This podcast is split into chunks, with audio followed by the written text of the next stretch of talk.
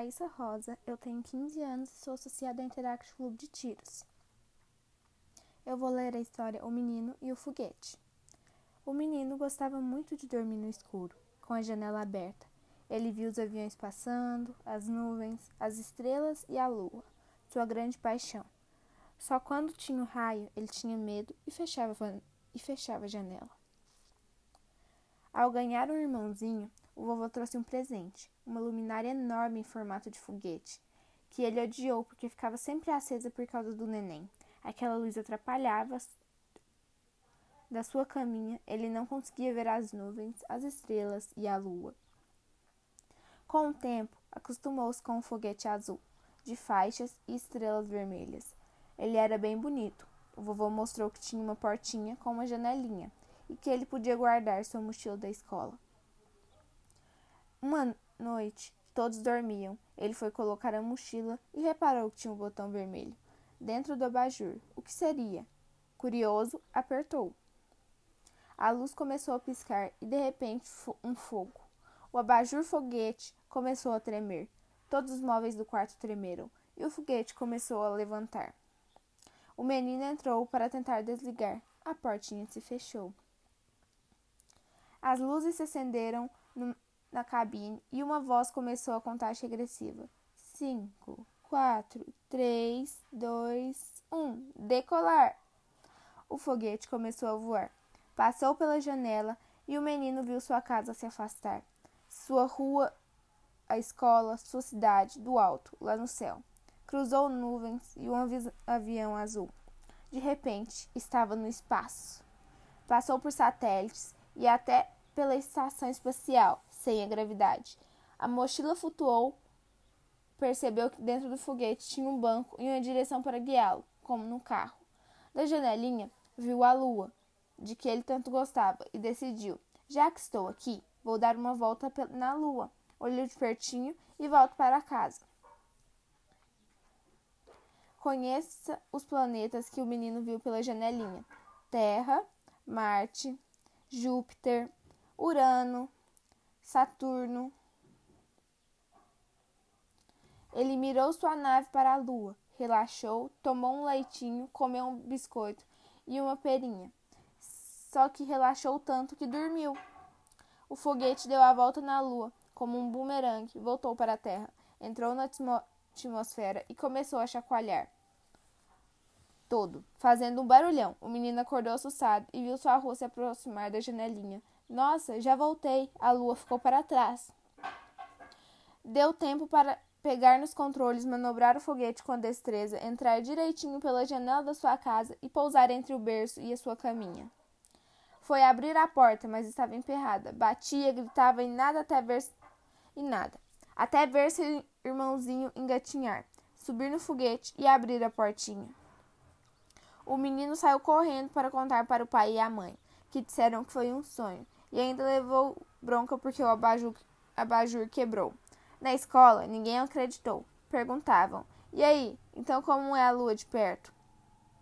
No dia seguinte, o vovô apareceu e perguntou: Como é a lua?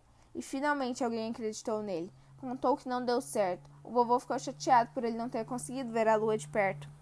Prometeu comprar uma luminária abajur maior e mais potente para irem juntos na próxima viagem. Naquela noite, o menino olhou da janela e parecia que a lua estava enorme, iluminada e sorrindo para ele. Fim. Certo dia de verão, dois ratinhos que havia muito tempo não se viam encontraram-se e sentiram uma grande alegria. Um era camponês e o outro tinha feito sucesso na corte. Para comemorar o encontro, o ratinho da corte convidou seu querido amigo para almoçar com ele em seu palacete. Ratinho do campo estava feliz indo ao palacete e no caminho pensava o quanto seu amigo havia prosperado. Entretanto, este tinha preparado uma mesa luxuosamente enfeitada, um verdadeiro banquete. Um após o outro, mostrou ao seu deslumbrado amigo os diferentes cômodos da mansão, todos luxuosíssimos, e quando visitaram a despensa, transbordando com deliciosos alimentos, o coitado ratinho do campo quase desmaiou. O ratinho do campo, louco de alegria diante de tamanha variedade de iguarias e guloseimas, e seu amigo, que estava feliz por ter provocado tão boa impressão, começaram a correr e saltar pela mesa. Experimentaram tudo, um queijo aqui, um pouquinho de creme lá, os pastéis logo desapareceram e nada ficou sem ser provado. Os felizes ratinhos tinham feito um festim, sentiam-se profundamente felizes e satisfeitos. De repente, um forte barulho de passos, acompanhados com um pavoroso miado, fez com que o seu sangue gelasse. Por detrás deles aproximava-se um gigantesco gato. Os dois amigos, mortos de medo, mal tiveram tempo de se esconder atrás de um monte de queijo. Quando por fim se sentiram a salvo, mas ainda morrendo de medo, o ratinho da corte explicou a seu amigo que a mansão pertencia a um poderoso senhor, que para afugentar os ratos tinha colocado um enorme gato como guardião. Depois daquela explicação, o ratinho do campo despediu-se de seu amigo, voltando a seu campo. Desde aquele dia, deu mais valor à sua modesta casinha e à sua vida tranquila e simples.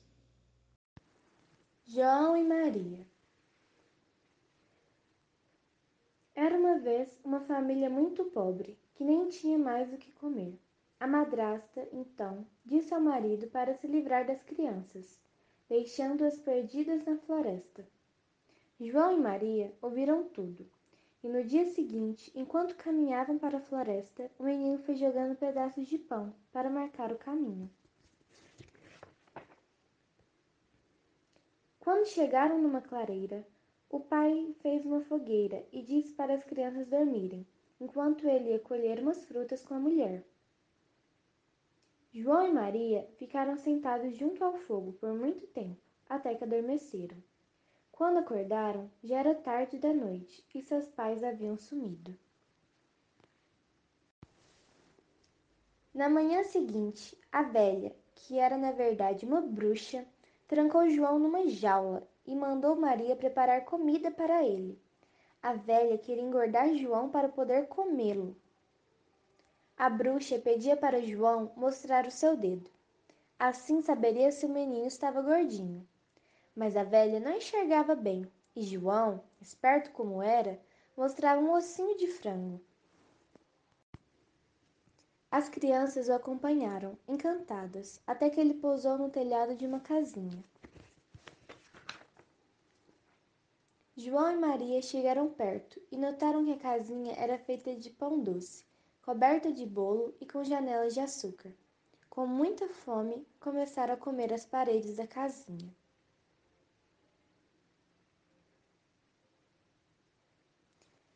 De repente, a porta se abriu e apareceu uma mulher muito velha, que tomou os dois pelas mãos e os levou para dentro. Serviu comida às crianças e arrumou boas camas para elas. João estava tranquilo, pois havia marcado o caminho de volta com as migalhas de pão. Só que, quando amanheceu, viu que os pássaros da floresta tinham comido todas as migalhas. Perdidos, João e Maria caminharam por muito tempo, até que viram um lindo pássaro.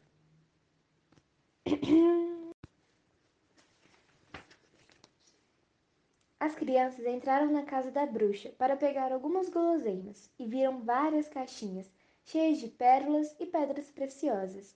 Pegaram tudo o que puderam. Em seguida, saíram rapidinho da casa da bruxa e, depois de caminhar por algum tempo, Finalmente avistaram a casa de seu pai. Entraram correndo e o abraçaram. Um mês depois, a bruxa viu que João continuava magro e perdeu a paciência. Mandou Maria acender o forno, mas a menina pediu para a velha mostrar como se fazia. Quando a bruxa colocou a cabeça no forno, Maria empurrou para dentro e fechou a porta. Em seguida, foi soltar o seu irmãozinho. O pai estava arrependido, e quando João e Maria souberam que a madrasta havia cansado daquela vida e ido embora, tiraram as pedras preciosas e as pérolas dos bolsos. Acabaram-se os dias de pobreza e todos viveram tempos muito felizes.